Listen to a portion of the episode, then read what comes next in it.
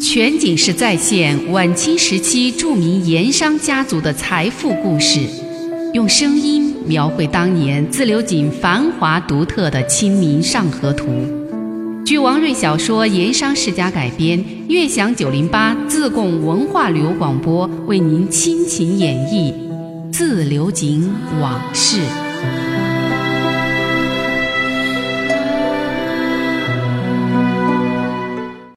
当年自流井登干坝街通往石柜台阶的地方，有一条斜插的小巷。这小巷不长，缓坡而略有弯曲倒拐，也是石板铺的街面比市街街面稍微窄一些，却有一个很雅致的名字，叫鹤鸣巷。传说这是当地一个读书人所取的，来由却是说当年这里曾有白鹤出没，叫声非常动听。读书人诗情大发，也就留下了鹤鸣巷这个名字。鹤鸣巷后来在自流井有些出名，在于巷子里有一家鹤鸣酒楼，曾经有一位名厨做的菜品远近闻名，受到盐商追捧和喜欢，常来此处消费。盐商有的是钱，有了钱以后。爱图新鲜稀奇的，爱追求享受的，爱绷面子讲排场的，总是一代接一代，层出不穷，又舍得花银子，舍得玩花样，因此晚清到民国，所谓盐商菜在川帮菜系中很有盛名。要说起来，所有的精致上档次的盐商菜，追根溯源，最早都是出自于这鹤鸣酒楼。原因就在于鹤鸣酒楼当年那位姓郑的厨子，的确是打理当地川菜的第一高手，这一点为当年川南一带的厨师所公认，而且毫无异议。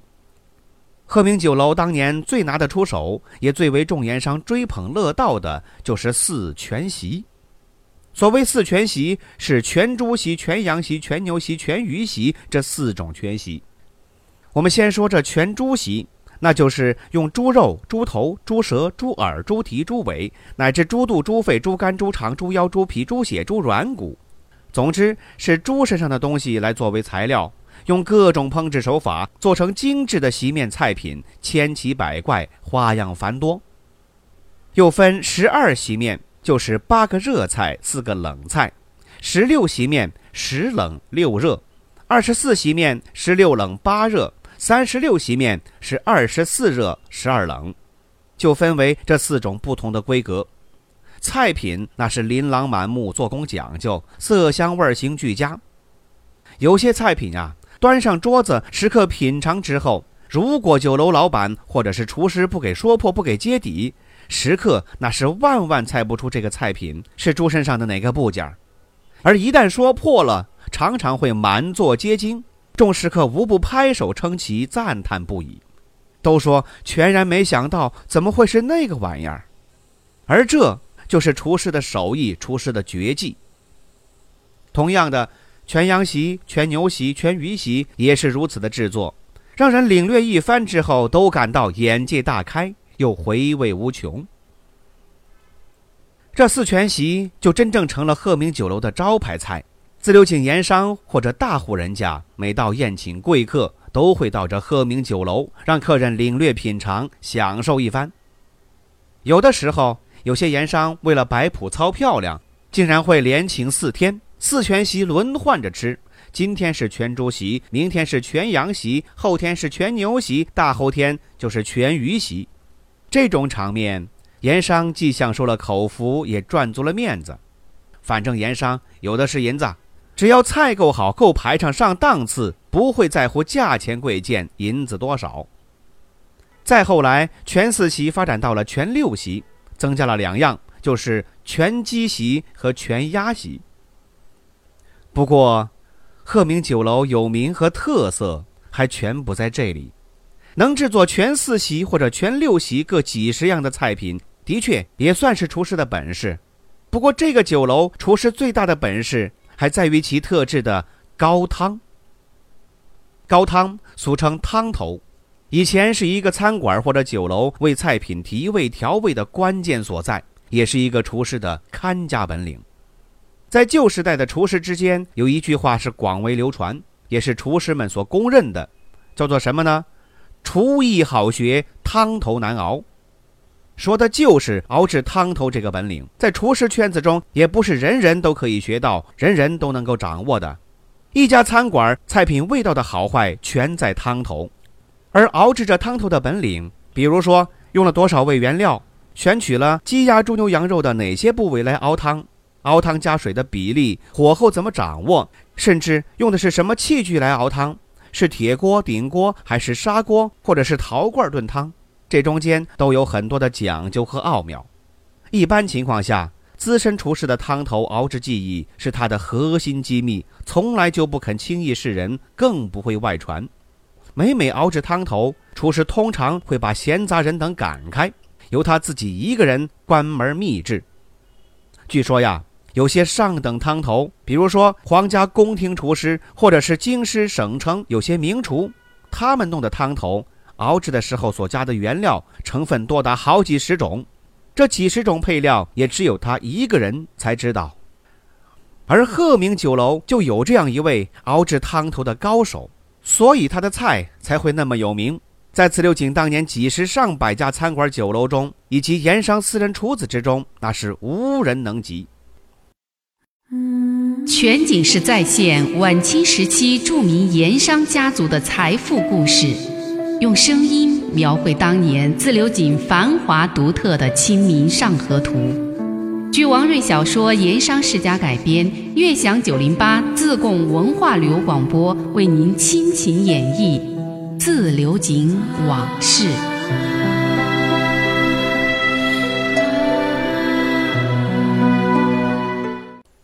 鹤鸣酒楼这位厨师高手姓郑，名江海，自流井高平地人。祖上是小商贩，虽说世代为商，却是靠自己的住家铺面做点小生意那种，仅仅能过日子。郑江海小的时候读过几年私塾，但是却对读书上进毫无兴趣，也不愿像他哥哥那样子承父业，守着铺子做一个小本商人。到了十六七岁，终于离家出走，闯荡江湖。这一走就是十多年，后来才知道。郑江海外出这十多年，不是在跑摊，而是喜欢上了厨艺，四处去寻师学艺。返回自流井的郑江海还带回来一个湖南女子，二十多岁，身材娇小，一口好听的长沙官话。后来才知道，那是湖南省著名酒楼潇湘楼一位名厨的女儿。郑江海回来的时候，父亲已经去世多年了，他的哥哥继承了父业。当了小店铺的老板，而且已经成了家。郑江海小两口就租房另住，不久就在庙沟井街面一家凉粉店隔壁开了一个小面馆，专门经营担担面。担担面原本是四川的名小吃，除了省城成都担担面之外，各地也都有，也不足为奇。但郑江海新开的这家担担面却有些特别，首先是招牌。取名“盐商担担面”，仅仅是这店名就意味着其消费的主体是自流井的盐商人等和大户人家，一般的小市民，尤其是下里人、短山客是不在其考虑之中的。其二就是其他面馆卖出的担担面，小碗一文钱，大碗两文钱，而郑江海的盐商担担面却是小碗收两文钱，大碗收四文钱，价钱就贵了一倍。由于价格高，生意刚开始很不好。不过郑江海似乎不着急，而是抱定了“酒好不怕巷子深”的道理，耐心经营，也绝不肯降价。当然了，他担担面的做工特色也是一样不改。就这么地苦心经营几个月下来，这盐商担担面渐渐的生意回暖了，而且小有了名声。上门顾客多数都是井上的大户人家、盐商以及他们的内眷。而且其中外卖很多，经常有大户人家的佣人、丫鬟、仆人专门来这里买上一两碗担担面就走，甚至是打叫来打叫回。不为别的，这郑江海的盐商担担面的确味道不同寻常，一样的原料，一样的做工，一样的煮法，可是这盐商担担面让那些盐商以及内眷家人吃起来味道就是不太一样。一碗面吃过之后。鱼香留嘴，回味悠长。吃过以后还想再吃，还想光顾。反正盐商大户有的是银子，不说价钱高出一倍，就是高出几倍，也愿意来这儿消费。而盐商担担面从此就出了名。有一天，有一位姓黄的小盐商来到店里，一口气吃了两碗担担面，面吃得过瘾，心里头舒服。付账的时候，望着过来收钱的郑老板，半开玩笑地说：“郑掌柜，你这担担面味道也的确不错，可是人家的面小碗一文钱，大碗也才两文，可你这儿却是小碗收两文，大碗收四文，凭什么你的面价钱要贵出一倍呀？”郑江海听了也不生气，想了想，很认真地回答说：“我卖的面汤头好。”小盐商还追问：“凭什么你那汤头会那么值钱？”郑江海一听笑了笑：“黄老板，你问我这汤头怎么会那么值钱？那我告诉你吧，我面里这汤头精心研制磨练了整整二十年，我二十年的经验和心血，二十年的道法都在这汤头中，你说该不该值这个价？”原本郑江海这番话是半开玩笑，结果没想到这番话出来以后，竟然大大改变了后半辈子的人生，让他真正成了一个知名度非常高的酒楼厨师高手。这是为什么？原来当天店中坐着一位不同寻常的顾客，这位就是鹤鸣酒楼的老板汪树成。汪树成一心要打造自流井的第一酒楼，正在四方物色称心的厨师。听说盐商担担面味道奇特，很受盐商追捧，就暗中来实地考察。今天已经是第三天来这里了。郑江海一番话让汪老板恍然大悟：哦，汤头，奥妙全在汤头。就这样，郑江海终于被汪树成挖了过去，成了鹤鸣酒楼的主厨。不过，他那间盐商担担面照常开张，只不过是由他的老婆那位长沙女子打理。汪老板给出的条件很高，据说年薪之外还有酒楼的股份。当然，最要紧的是让郑江海实现了他做一代名厨的人生梦想。郑江海不负厚望，主厨鹤鸣酒楼之后，除了带来他那神奇不断改进的汤头之外，还给汪老板打造了不少的新菜品，那名声在外的全四喜以及后来的全六喜都是郑江海的杰作。从那儿以后，自流井盐商大户人家凡是有重大筵席或者是有重要客人要招待，一定会到鹤鸣酒楼。全景式再现晚清时期著名盐商家族的财富故事，用声音。描绘当年自流井繁华独特的《清明上河图》，据王瑞小说《盐商世家》改编，悦享九零八自贡文化旅游广播为您倾情演绎《自流井往事》。